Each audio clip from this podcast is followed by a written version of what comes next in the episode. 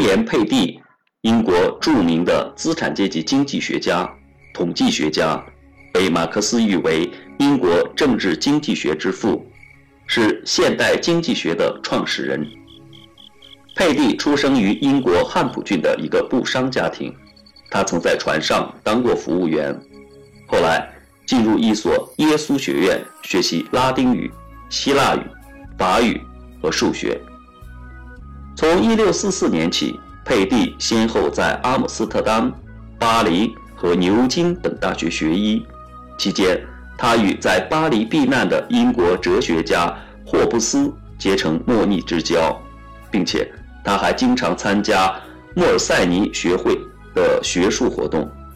他受到了很多的教育，思想发生了很大的变化，为他以后创立政治经济学打下了深厚的基础。一六五一年，佩蒂获牛津大学医学博士学位，并进入伦敦医学院执教。同时，他被选为布雷塞诺斯学院副院长和牛津大学解剖学教授。在霍布斯的影响下，佩蒂还经常参加伦敦哲学学会的活动，从中也学到了不少的知识。一六五二年。佩蒂出任英国驻爱尔兰总督克伦威尔的随军医生，后来佩蒂弃医从政，担任爱尔兰土地分配总监，自己分得五万英亩土地。之后，佩蒂当选为爱尔兰国会议员。斯图亚特王朝复辟后，佩蒂曾一度隐退，只参加与自然科学有关的学术活动。国王查理二世执政后。非常赏识佩蒂的才华，封他为男爵。从这时起，佩蒂加入了新贵族的行列。后来，詹姆斯二世继位，佩蒂提出改革爱尔兰税制的建议，并请求出任爱尔兰测量总监。遭到拒绝后，佩蒂专心于研究和著述，不再过问政治。一六八七年，佩蒂在伦敦病逝。在佩蒂的一生中，经历了英国资产阶级革命，并亲眼目睹了资本主义是如何逐步发展起来的。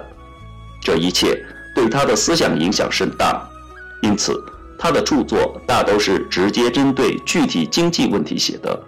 研究和解决的主要问题是：第一，如何建立一种新的财政税收制度。以更好地适应资本主义政治和经济发展的需要。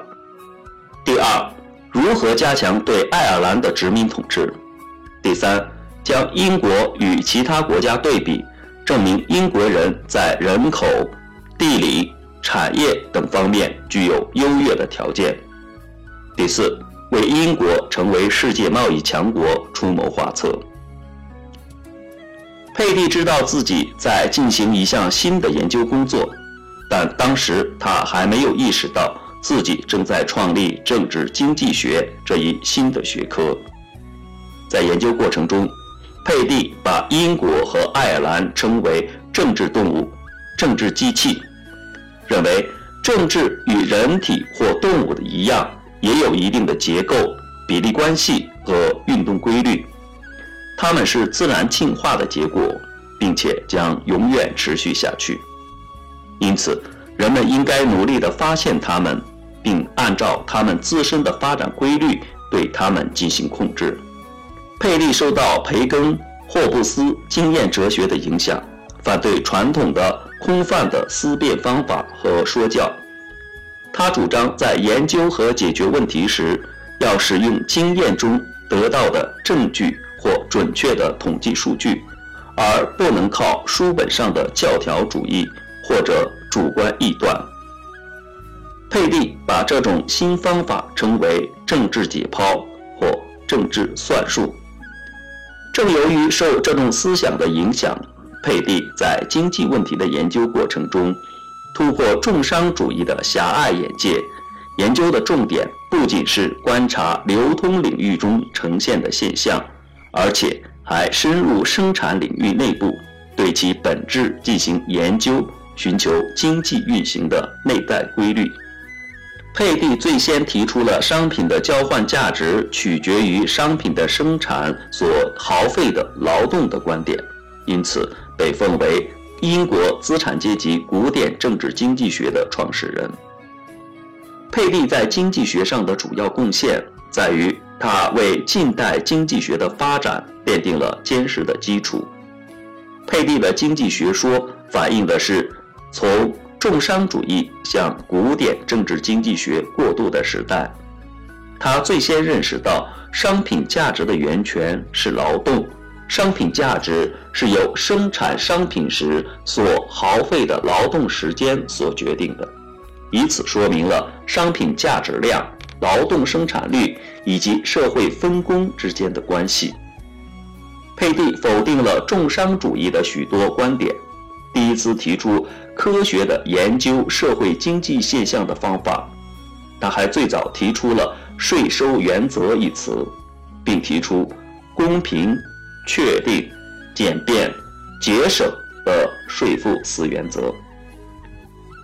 佩蒂的主要作品有《赋税论》《献给英明人士》《货币略论》《爱尔兰政治解剖》。政治算术。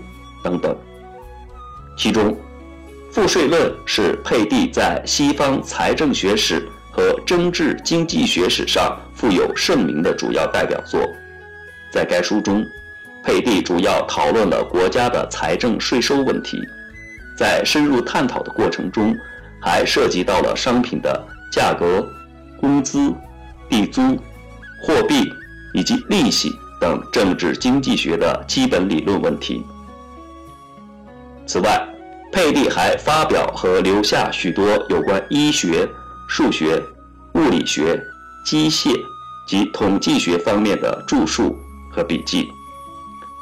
关于威廉·佩蒂的介绍就到这里，谢谢大家的收听，再见。